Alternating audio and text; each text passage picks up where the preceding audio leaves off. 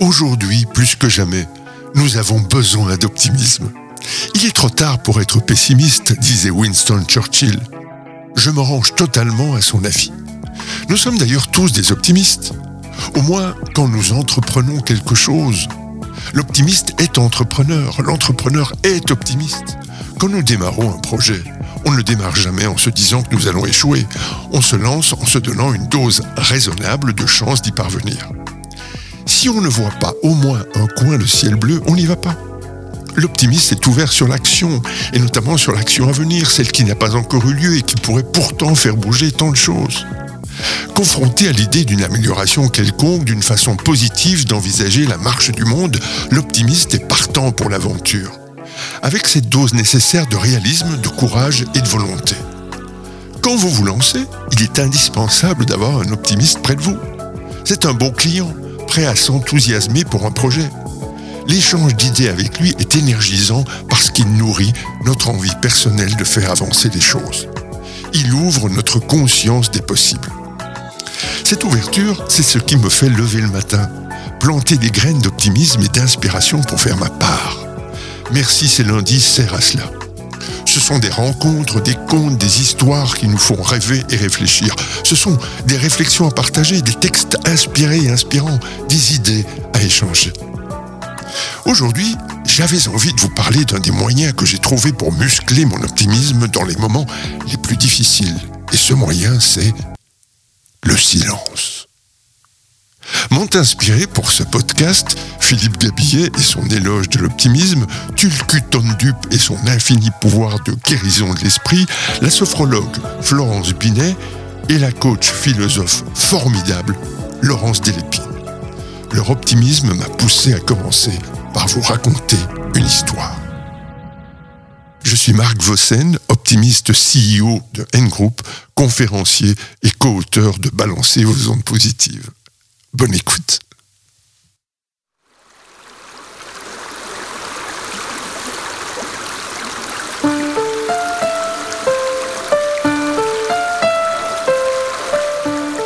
Au début de ma vie de réfugié, il se passe un incident banal qui fit sur moi une très forte impression. Avec quelques amis, je venais d'arriver à Kalipong, une ville indienne présente sur les contreforts de l'Himalaya. Nous nous étions arrêtés au sommet d'une colline près d'un cimetière pour faire du thé. Nous étions fatigués, nous avions faim et nous n'avions pas assez d'argent pour aller au restaurant. Je suis parti chercher des pierres et du bois pour faire un feu. Lorsque je suis parvenu de l'autre côté de la colline, j'ai aperçu un vieux moine, avec des petits yeux brillants au milieu d'un grand visage. Il devait avoir environ 80 printemps. À sa figure ronde et à ses pommettes élevées, j'ai reconnu en lui un moine mongol. Il était assis dans une petite pièce minuscule derrière une vieille maison. Sa porte et sa fenêtre étaient grandes ouvertes. La chambre devait mesurer environ 2 mètres et demi sur 2 mètres et demi. Dans cette unique pièce, il méditait, lisait, faisait la cuisine, dormait et discutait avec les gens assis, jambes croisées toute la journée sur le même lit. Il avait un petit hôtel avec quelques objets religieux et quelques livres sur une petite étagère fixée au mur. À côté de son lit se trouvait une table miniature qu'il utilisait à la fois pour manger et pour étudier. Près de la table, il y avait un petit réchaud à charbon de bois sur lequel il faisait cuire un peu de nourriture. Son visage s'est éclairé d'un sourire aimable et joyeux lorsqu'il m'a demandé ⁇ Je lui dis que nous venions d'arriver, que je cherchais de quoi faire un feu pour préparer du thé. Il dit sur un ton apaisant ⁇ Je n'ai pas grand-chose à manger, mais voulez-vous bien vous joindre à moi pour partager le repas que je prépare ?⁇ j'ai refusé poliment, mes amis m'attendaient. Il me dit alors, dans ce cas, patientez un instant, je vais terminer la cuisson et vous pourrez emprunter le réchaud. Il reste assez de charbon de bois pour faire votre thé. J'étais abasourdi. Il était très vieux et semblait avoir du mal à s'occuper de lui-même. Malgré cela, ses petits yeux étaient pleins de bonté et son visage digne et gracieux rayonnait de joie. Le cœur ouvert, il était impatient de partager et son esprit respirait la paix. Il me voyait pour la première fois, mais il me parlait comme un vieil ami. Une impression de, bonheur, de paix, de joie et, d'étonnement me, parcourut le corps. Je sentis que, grâce à sa nature et à sa force spirituelle, il rayonnait et qu'il était un des êtres les plus riches et les plus heureux au monde. Pourtant, selon les critères du monde matérialiste, il était sans domicile, sans travail, sans espérance, en somme, un cas désespéré. Il n'avait ni épargne, ni revenu, ni soutien familial, ni sécurité sociale, ni aide du gouvernement, ni pays, ni avenir. Je lui demandai comment il vivait. Il me répondit avec malice, J'ai un ami, passionnant à connaître. Et cet ami s'appelle le silence.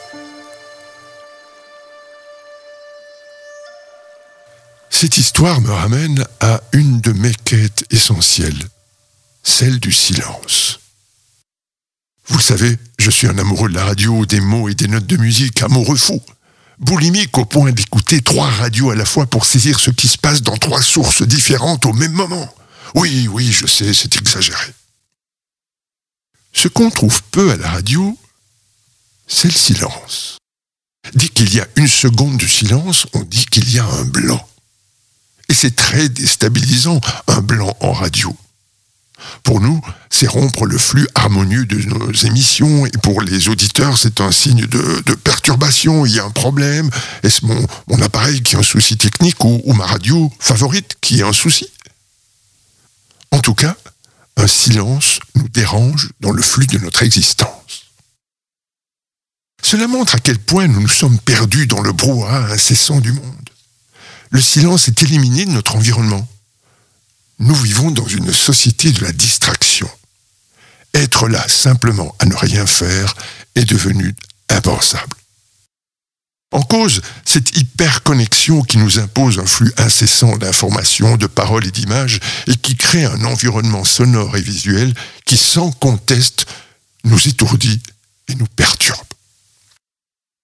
En cause aussi notre hyperactivité qui va bien au-delà des impératifs de nos vies professionnelles et personnelles.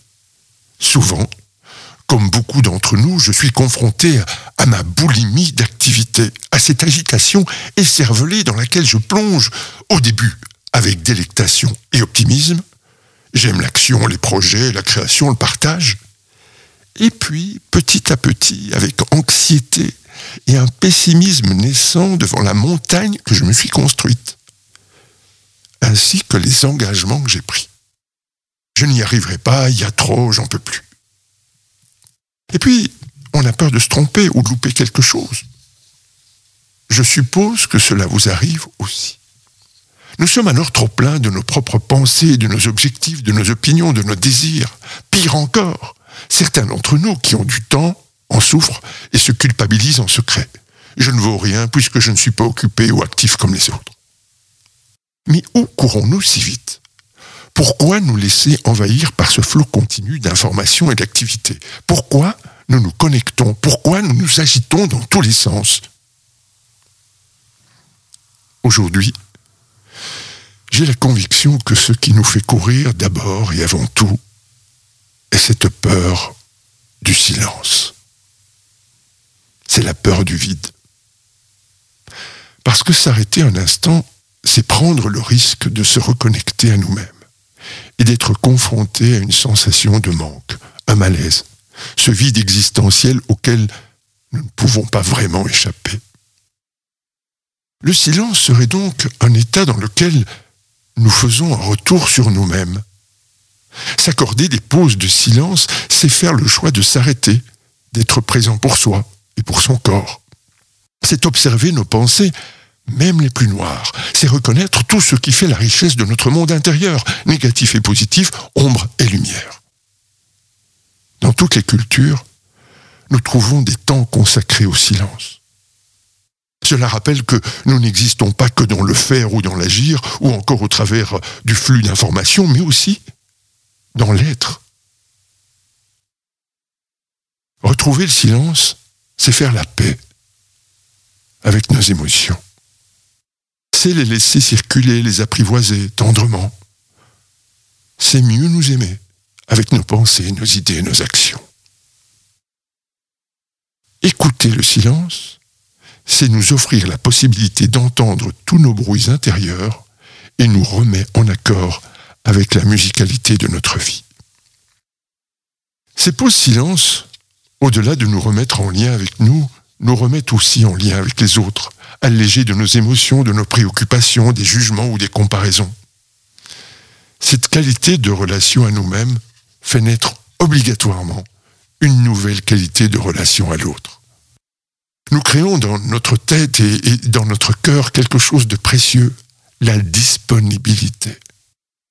Loin de nous couper, les pauses silence nous reconnectent avec le monde. Lorsque j'ai recommencé à goûter au silence, après une longue cure d'abstinence, je ne suis pas parti en retraite de silence pendant une semaine, j'aurais pas survécu. Non, non. L'expérience n'a pas besoin d'être extrême pour être bienfaisante. Mieux vaut privilégier des petites séances toutes simples à incorporer au quotidien. La pause déjeuner, la marche, se centrer sur sa respiration, ce sont des grains de silence disséminés aux quatre coins de la journée. Ce qui me plaît infiniment dans l'idée de faire silence, c'est justement qu'on ne se rajoute pas quelque chose à faire. On s'offre simplement la possibilité de poser un nouveau regard sur le monde en le redécouvrant, en se reconnectant à lui à travers le silence. Hier, j'ai marché autour du lac. J'ai enlevé mes écouteurs, j'ai rangé mon téléphone loin de mes yeux et j'ai observé la nature, les gens. J'ai écouté les bruits, j'ai ressenti la température, j'ai respiré les odeurs. Et petit à petit, de manière très simple et même simpliste, un sentiment de paix s'est fait ressentir.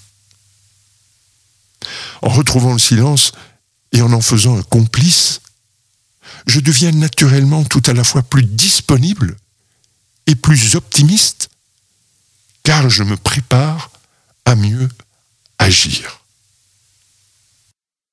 Alors, sommes-nous prêts Chacun d'entre nous à ne plus avoir peur de ce retour à l'intérieur, prêt à réapprivoiser cet espace qui est le nôtre pour enfin y trouver un peu de silence, prêt à écouter sa résonance et en faire un, un allié pour libérer notre énergie de vie?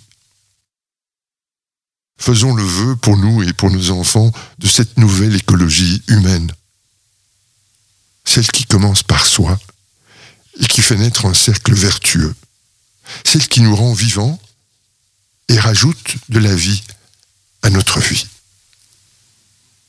Et pour terminer, après avoir beaucoup parlé, je vous propose en forme de clin d'œil un moment de silence.